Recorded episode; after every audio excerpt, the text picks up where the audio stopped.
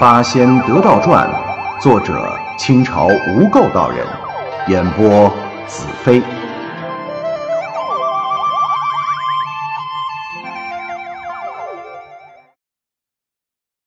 第五十四回，说寄语老君试因果，遭火劫，李玄施法身下。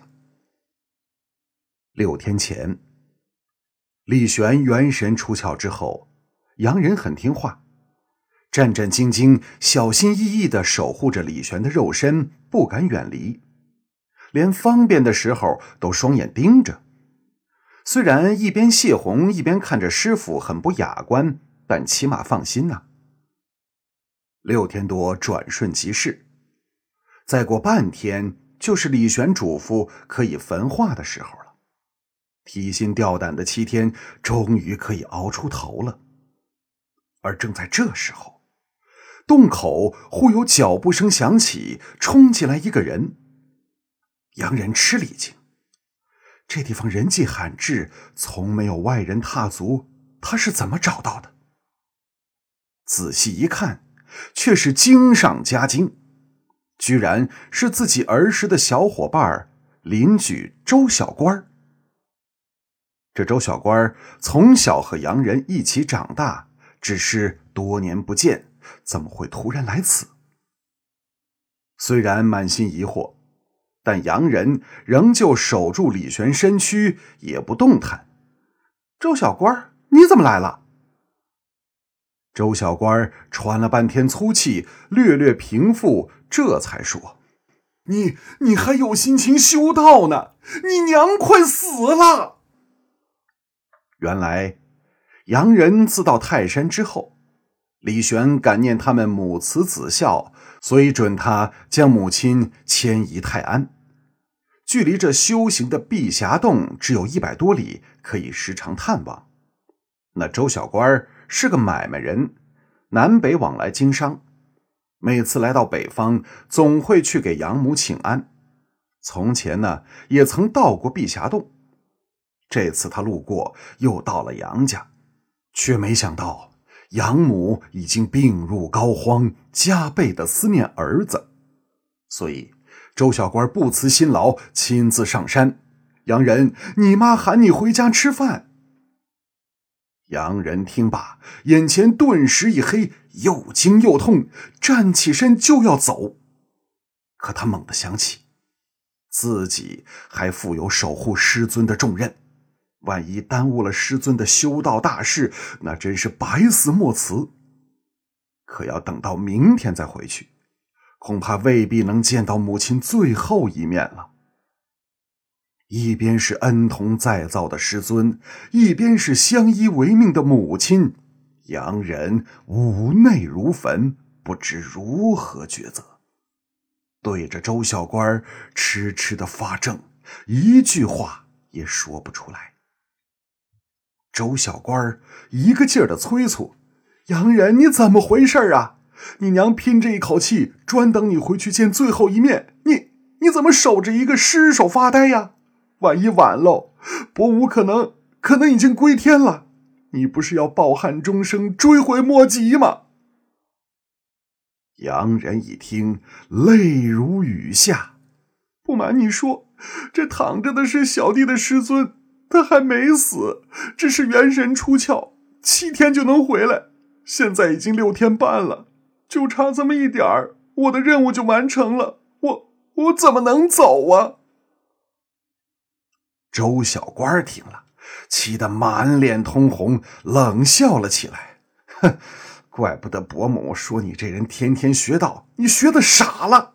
一具死尸，你守他做什么？你见过死六天还能回魂的吗？就算你师傅有道行，他既限你七天，你已经守到六天半了，再过半天就是七天，哪有这么巧的事儿？哦，六天多不回来，就在这最后半天刚好回来，那不成心开你玩笑吗？依我之见，你师尊的吩咐，你已经替他做到九成九了，差着最后一点点，也不见得就会怪罪你。而你令堂就剩一口气了。等着母子相见最后一面，轻重缓急你分不清吗？洋人本就是个孝顺儿子，这时候已经坐不住了。那那那，照你说，我师傅这法体怎么办呢？周小官急得直跺脚。哎呀，那还不容易？你师傅不是吩咐你焚化了他的尸体，照办不就行了？洋人把头摇得像拨浪鼓。不不不，万一师傅早不来晚不来，偏偏这时候回来。我做了他的门人，受过天高地厚之恩，丝毫不曾报答他。我现在把他身体给焚毁了，让他魂魄无依，那时候我粉身碎骨也无法挽回了。洋人左右为难，心如刀绞，趴在李玄的身上大哭起来。可跟李玄的身体刚一接触，洋人顿时吓了一跳。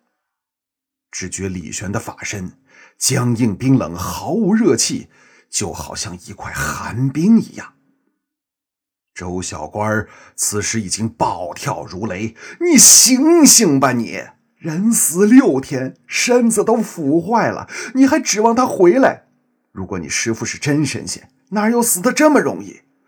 而且神仙讲究升天，那身体本来就不要的，你就算烧了有什么关系？”你师傅真的丢不下这具身体，那也算不上什么神仙。好兄弟哟，事不宜迟，老伯母马上要咽气，他守寡把你养大，现在就是拼了一口气见你最后一面，你怎么只顾师傅不想你母亲呢？你还是不是人呐？这话说的洋人放声痛哭，再也顾不了这么多了。起身向师傅躯体跪了下去，边哭边磕了无数的头，然后让周小官帮着他把李玄的身体搬了下来，扛出洞府，捡来枯枝干草，一把火点着了。火光冲天，烈焰腾空，李玄的身体在烈火中渐渐焚化，散发出一种浓烈的芬芳。山中百鸟齐鸣，追随着香气上下飞舞，声声应和，宛如替李玄送行。洋人跪在旁边，流着泪看李玄的身体逐渐烧成灰烬，已经哭得声嘶力竭，仍不堪起身。周小官再也忍不住了，一把拉起洋人。匆匆忙忙下山而去。这时候的洋人虽然还不能腾云驾雾，但修道已久，筋骨强健，身体结实，走起路来宛如陆地飞腾。洋人自己并不觉得快，周小官已经吃不消了，走得汗流浃背，肺都快要炸开了。几次三番让洋人慢点。可洋人此时心急如火，哪能等啊？后来，干脆让周小官缓缓的走，自己先行赶回去。这时，天色已经黄昏，他一定要在半夜前赶到家中。所幸家族脚力，拼命前行，也顾不得被人看到了。脚下的泥土被踢得四溅纷飞，宛如两道黄龙。偶然经过村庄农户，也绝不停滞，弄得鸡飞狗跳，惊世骇俗。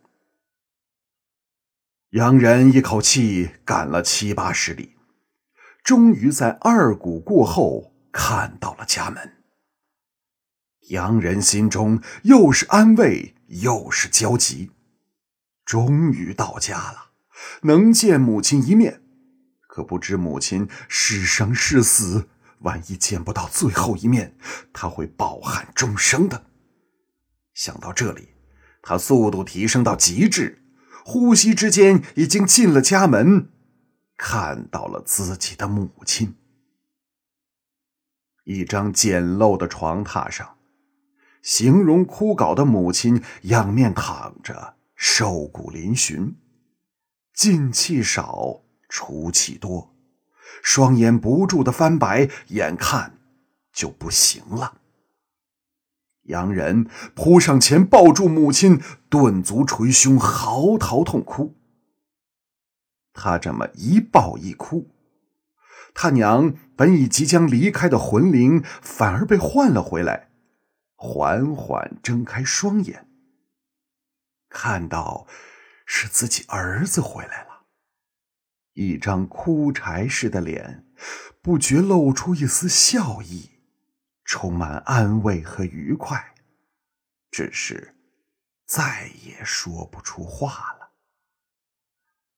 他拼尽自己油尽灯枯身体里的最后一丝力气，把头一抬，似乎想对儿子说什么，但一口气接不上来，双足一挺，闭上了眼睛。